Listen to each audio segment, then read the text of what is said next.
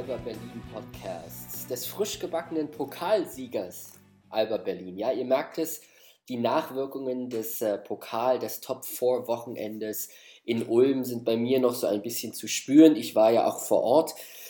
Und ähm, selbst vier Tage nach dem grandiosen Wochenende und dem Sieg der Albatrosse in Ulm im Finale gegen den äh, Gastgeber, die Ratio Farm Ulm, und zwei Tage vor dem wichtigen Ligaspiel gegen Raster Fechter möchte ich nochmal so ein bisschen den Blick in den Rückspiegel wagen, möchte in dieser Episode des Alba Berlin Podcasts nochmal so ein bisschen über den Pokal sprechen, über die Auswirkungen und was dieser Pokalsieg und die Verteidigung des, Pokal, des Pokals für Alba Berlin bedeutet. Natürlich auch für die Fans und für den weiteren Saisonverlauf und möchte denn den galanten Umschwung schaffen in Richtung Raster Fechter, denn ihr wisst es alle, am Samstag erwarten die Albatrosse in der eigenen Halle den Aufsteiger und derzeit leider letztplatzierten der Beko BBL. Damit ihr wisst, was auf euch zukommt in den nächsten circa 20 bis 25 Minuten. Ich habe es eingangs erwähnt, ich äh, hatte ja die große Ehre, am Wochenende in Ulm vor Ort zu sein und äh, alle vier Spiele des Top Force ähm, begleiten zu dürfen. Und zuallererst muss ich erstmal attestieren, dass es ein grandioses Wochenende war. A, äh, Hut ab und äh, vielen Dank an den Ausrichter Ratio Farm Ulm und die Stadt Ulm, ähm, die natürlich allen Beteiligten und allen Gästen ein, ein sehr schönes Umfeld geschaffen hat und äh, eine tolle Halle dorthin gestellt hat in Neu-Ulm, ähm, die wirklich ein ähm, ein perfekter Ort war, um dieses Top 4 auszurichten. Ähm, zweiter Dank gilt natürlich auch an alle Fanlager und im Speziellen auch an das gelbe Fanlager an Alba Berlin. Ich habe ja zwei Tage mit euch zusammen in der Halle verbracht und dann anschließend natürlich auch vor der Halle mit dem Team zusammen nach dem Pokalerfolg und ähm, ich muss schon sagen, es war eine ganz besondere Stimmung und ihr habt es selber auch gemerkt, denke ich, wie wichtig eure Unterstützung für die Mannschaft in den beiden Spielen war. Die erste Partie sah ja ziemlich deutlich aus für Alba Berlin. Ähm, die Mannschaft von Sascha Obradovic hat zu Beginn gleich den Takt vorgegeben und hat gegen den deutschen Meister Brose Baskets aus Bamberg im Grunde genommen die Leistung gezeigt, die sie auch im ähm, ersten Spiel in Berlin äh, gegen Bamberg aufs Parkett gebracht haben. Eine aggressive Defense, Tempokontrolle dank Cliff Hammonds, ein ganz wichtiger Faktor dann in der Offensive viele, viele Hände und viele, viele Köpfe, die dafür zuständig waren, dass ähm, Berlin dann relativ sicher in das Finale äh, des Top Fours eingezogen ist, zum zweiten Mal in Folge gegen die Brose Baskets aus Bamberg. Ja, und dann einen Tag später im Finale gegen Ratio Farm Ulm. Man hat ja so ein bisschen das Gefühl gehabt, dass die freundliche Stimmung und wirklich die, die, die herzliche Stimmung zwischen den Ulmer Fans und den Berliner Fans dann vielleicht so ein bisschen kühler wird angesichts der Tatsache, dass beide Mannschaften dann sich natürlich im Finale begegnen und äh, das jeweilige Fanlager natürlich ihr Team unterstützt. Aber auch da muss man sagen, ich war ja direkt mittendrin unter dem Korb, also saß vor den Ulmer Fans und ähm, es war eine atemberaubende Stimmung. Sowohl ihr aus dem Alba-Block als auch die Ulmer immer wieder Sprechchöre, immer abwechselnd, sich gegenseitig zugerufen es war ein tolles Erlebnis. Ähm, das habe ich im letzten Jahr zwar in der O2 World in der Form auch so erlebt, äh, aber natürlich ist die Ulmer Halle etwas kleiner, etwas kompakter und da kam diese, diese grandiose Stimmung und diese, diese Begeisterung, die von den Rängen halt rein äh, kam, noch, noch viel besser zur Geltung. Also es war rundum ein tolles Wochenende und es war für die Albatrosse dann natürlich auch ein ganz wichtiger Sieg. Ähm, ich glaube, niemand hätte es ihnen übel genommen, wenn sie im Halbfinale oder Finale verloren hätten. Wir freuen uns natürlich alle riesig, dass die Mannschaft diesen Erfolg wieder geholt hat und den Pokal wieder zurück nach Berlin geholt hat. Ähm, aber auf der anderen Seite, wenn man alles Resümee passieren lässt, dann muss man sagen, dass dieser erste Titel für viele junge Spieler im Team, junge Spieler im Team, ähm, der harte Lohn oder der gute Lohn für die harte Arbeit in dieser Saison bisher ist. Die Mannschaft hat eine außerordentlich gute Europacup-Saison gespielt. Sie steht in der Liga bisher auf Platz 3 und sie ist in der Lage, mit dem Spiel gegen Fechter am Wochenende die Playoff-Teilnahme sicher zu machen. Bereits jetzt schon. Und man hat gesehen, dass über den gesamten Fortlauf der Saison die Mannschaft sich immer mehr gesteigert hat. Ähm, wir haben die Systeme von Sascha Obradovic immer besser begriffen und dann auch auf dem Spielfeld umgesetzt. Und etliche Spieler haben ihr, zu ihrer Rolle gefunden. Im ersten Podcast habe ich beispielsweise Livon Kendall ähm, namentlich genannt, bei dem ich der Meinung hatte, dass er zu Beginn der Saison noch nicht wirklich eine Rolle für sich gefunden hat und dann allerdings über die nächsten Monate hinweg immer wichtiger geworden ist. Mittlerweile in der Starting Five steht für Sascha Obradovic. Finalspiel gegen Ulm einer der besten und wichtigsten Rebounder war. Dreier getroffen hat, äh, aus allen Distanzen traf und vor allen Dingen auch richtig, richtig wichtige Defense gespielt hat in den letzten Minuten. Genauso wie er haben andere Spieler genau ihren Rhythmus gefunden. Sei es die jungen deutschen Spieler oder ähm, die amerikanischen Veteranen. Cliff Hammonds, Finalspiel, ganz sicher gewesen. Ganz wichtig gewesen. Im ersten Viertel sich mit Per Günther einen Ab Schlagabtausch ge geleistet. In der zweiten Halbzeit war es dann wiederum wieder einmal Reggie Redding, äh, der mit seinen Punkten und seinen, seinem All-Around-Game ähm, die Partie im Grunde genommen für Alba Berlin entschieden hat. Also viele, viele Spieler, die ähm, zeigen, die der Beweis sind, wie weit die Mannschaft gekommen ist. Zu Beginn der Saison wussten wir auch nicht, wie wir Jan Jagler einzustufen haben.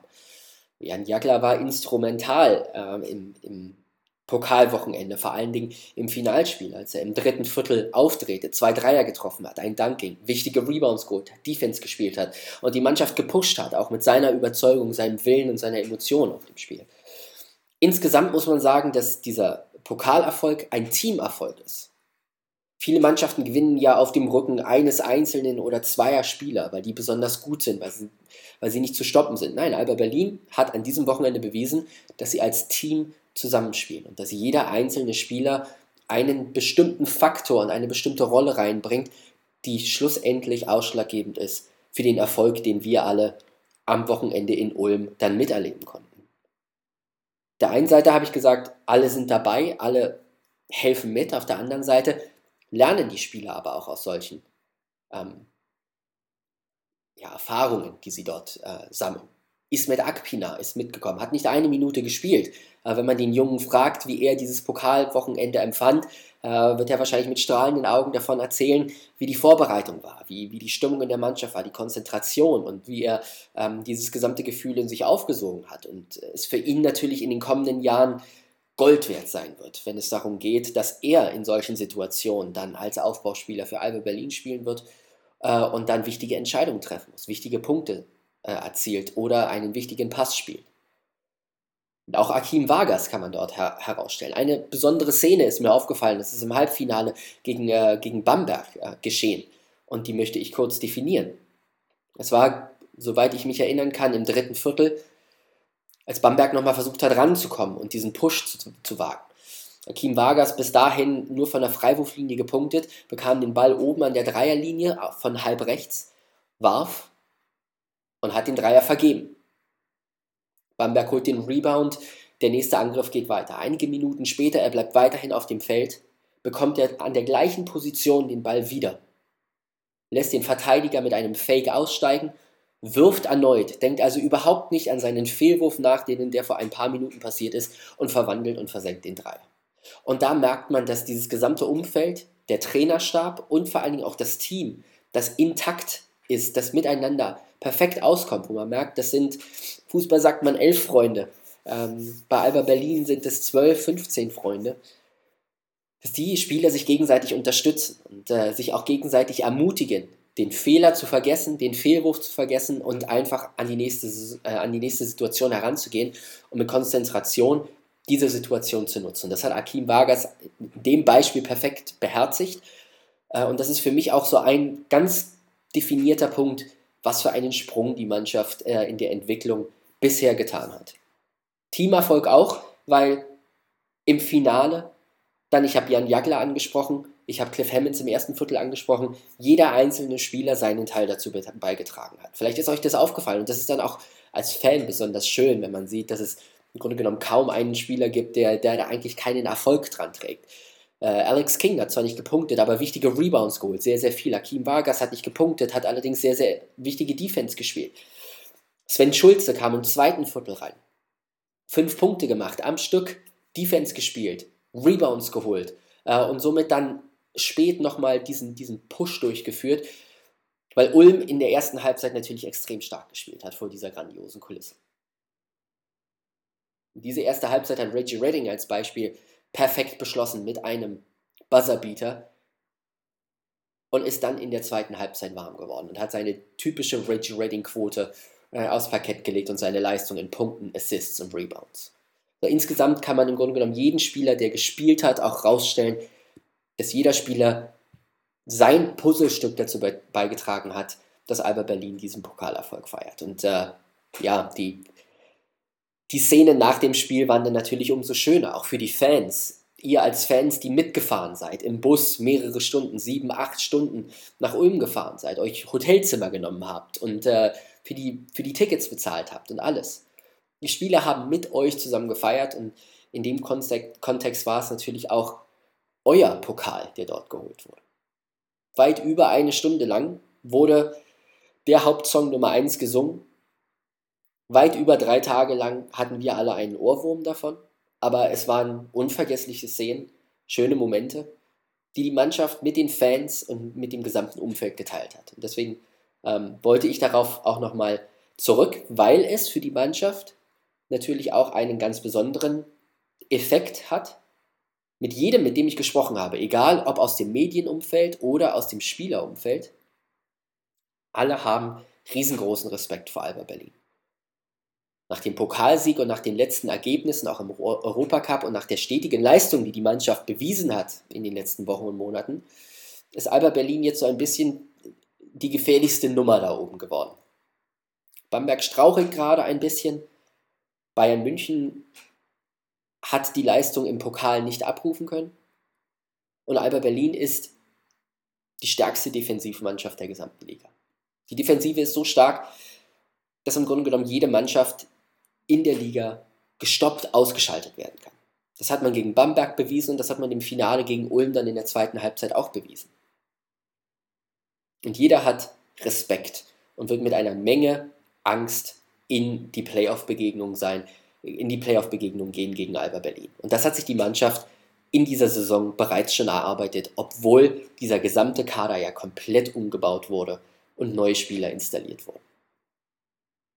In diesem Kontext ist es allerdings auch wichtig für Alba Berlin, im Zuge der Liga und im Hinblick auf die Playoffs jetzt am Wochenende, und da werden wir jetzt den Umschwung machen zum äh, Spiel gegen Rasta Fechter, am Wochenende, am Samstag also äh, an diese Leistung anzuknüpfen.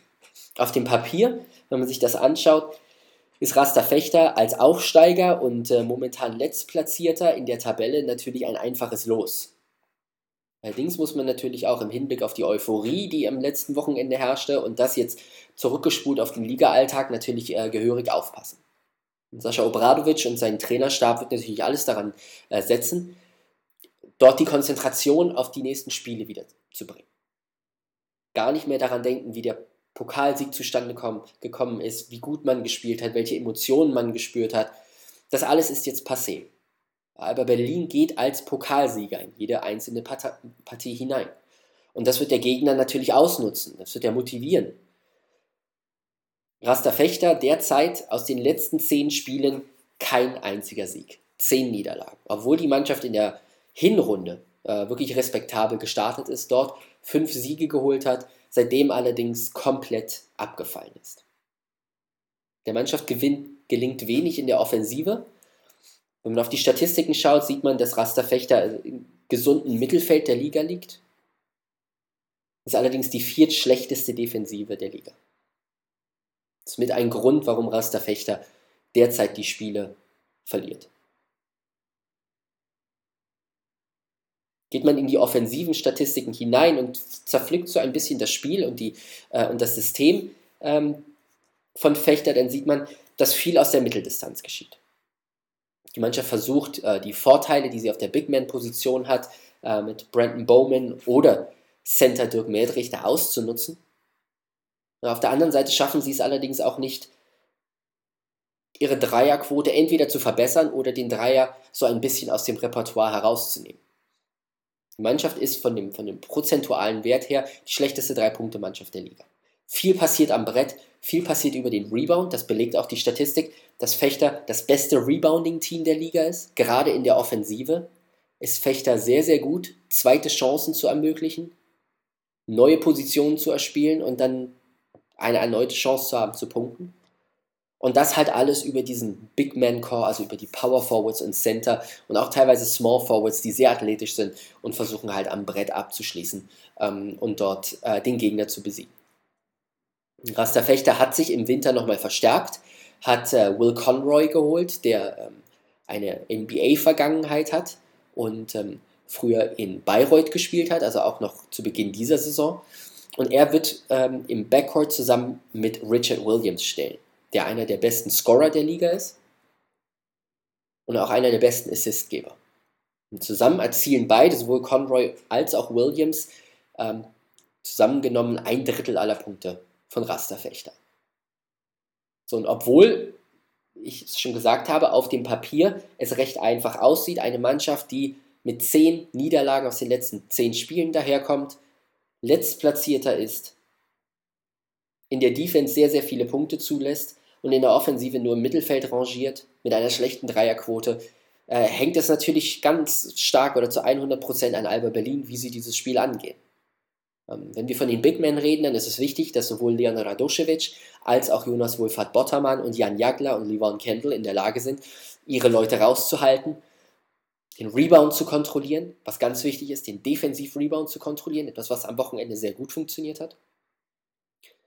Und als Team Raster Fechter zu Beginn erst gar nicht die Möglichkeit zu geben, auch nur einen Hauch an, an Chance zu wittern. Das wird ganz wichtig sein. Mannschaften, die in einem Tief sind, darf man nicht die Chance geben, ein Spiel zu gewinnen oder Selbstvertrauen zu geben.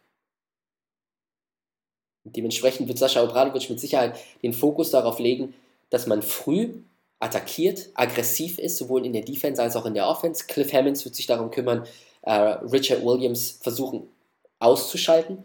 Williams im letzten Spiel gegen Berlin noch mit 14 Punkten, 5 Rebounds, 6 Assists und 8 von 10 von der Freiwurflinie. Und das wird natürlich eine Mammutaufgabe für Cliff Hammonds werden, der es allerdings am letzten Wochenende ebenfalls geschafft hat, ähm, zu überzeugen und auf der Point Guard Position halt wieder diese Rolle auszustrahlen, die er vor seiner Verletzung dann halt auch bewiesen hat und ähm, die unglaublich wichtig ist für Alba Berlin und äh, für den Erfolg von Alba Berlin. Und selber in der Offensive muss Alba Berlin weiterhin das umsetzen, was sie jetzt am letzten Wochenende und in den Spielen davor gezeigt haben. Mehrere Wege und Möglichkeiten auftun, um zu punkten. Wenn der Dreier nicht fällt, was ab und zu am Wochenende passiert ist, versuchen andere Möglichkeiten zu finden, miteinander zu spielen.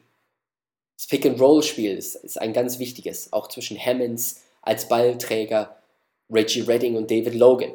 Und dann die abrollenden Spieler wie Radoschewitsch im Pick and Pop, der also in der Lage ist, nicht sich zum Korb aufzudrehen, Richtung Korb zu gehen, so wie das Wohlfahrt Bottermann gerne macht, Livon Kendall, sondern den Block zu stellen, den Pick zu stellen und dann auf Höhe der Freiwurflinie äh, seinen Halbdistanzwurf zu nehmen und zu treffen. Radoschewitsch wird das mit Dirk Merdrich zu tun haben, der ja als Center ein äh, recht passabler Drei-Punkte-Schütze ist, in den letzten zwei Spielen oder mehreren Spielen allerdings so ein bisschen unter einem Formtief leidet. Er hat bis zum All-Star-Break sehr, sehr gute Statistiken gebracht, war eine der Überraschungen der Liga und äh, fällt mittlerweile so, so ein bisschen ins, ins, äh, in, die, in die graue Zone ab. Seine Punkteausbeute ist längst nicht mehr so überzeugend, wie sie zu Beginn der Saison war. Seine Wurfquote leidet extrem. Ist immer noch ein sehr, sehr starker Rebounder. Und da wird Radoschewitsch natürlich alles zu tun haben, Medrich erst gar nicht die Chance zu geben, sein Spiel zu entfalten, Selbstvertrauen zu tanken und vielleicht die Hoffnung zu haben, hier mit einem Sieg aus Berlin wieder abzureisen. Ich habe es zu Beginn äh, der Folge angesprochen, aber Berlin hat mit diesem Sieg die Möglichkeit, sich frühzeitig für die Playoffs zu qualifizieren.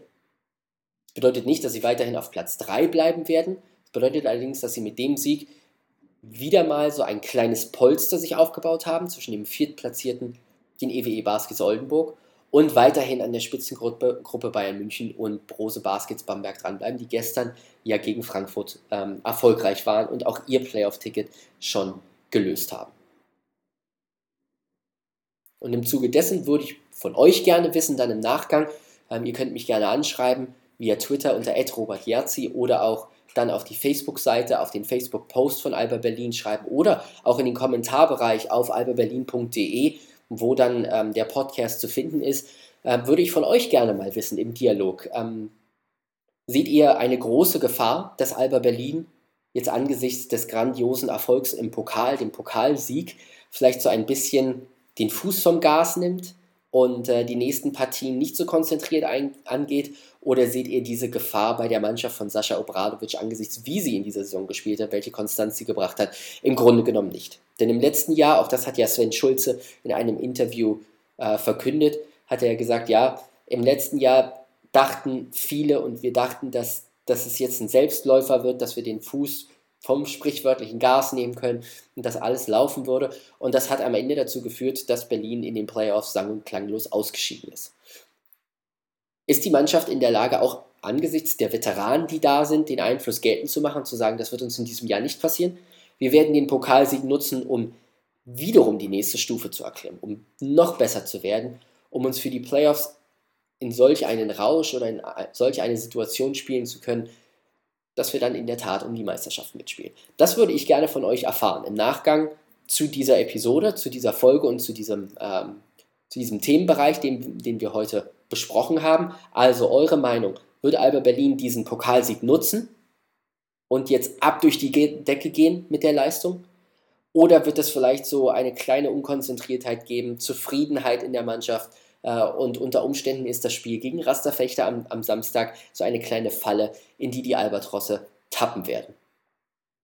Ich freue mich von euch zu hören. Ich habe es eben schon gesagt. Ähm, sprecht mich an via Twitter.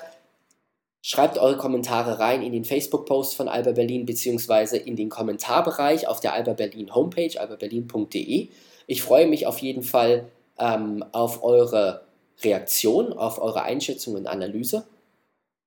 Das war's für die Episode aus dieser Woche.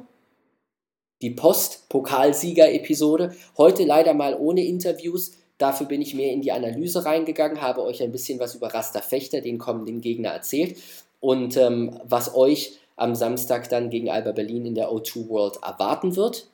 Ähm, ich habe ein bisschen resümiert über den Pokal und die Erlebnisse und dieses wirklich tolle Ulmer Wochenende, das, ja, das wir alle erlebt haben. Ich hoffe, ihr seid einfach nur wieder gut zurück nach Hause gekommen. Ihr habt die ganzen Videos, Bilder, Vines, Instagrams und was es da auch immer gab vom Verein und auch von der Beko BBL hm, alle aufgesogen und genossen.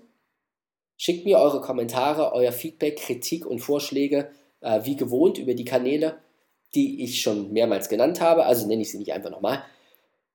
Ich wünsche euch eine schöne Restwoche. Ich wünsche euch ein schönes Wochenende, was bald auf uns zukommt. Viel Sonne ist ja da. Das sollte uns also froh machen. Vielen Dank fürs Zuhören und bis zur nächsten Woche. Ciao, ciao und bye, bye.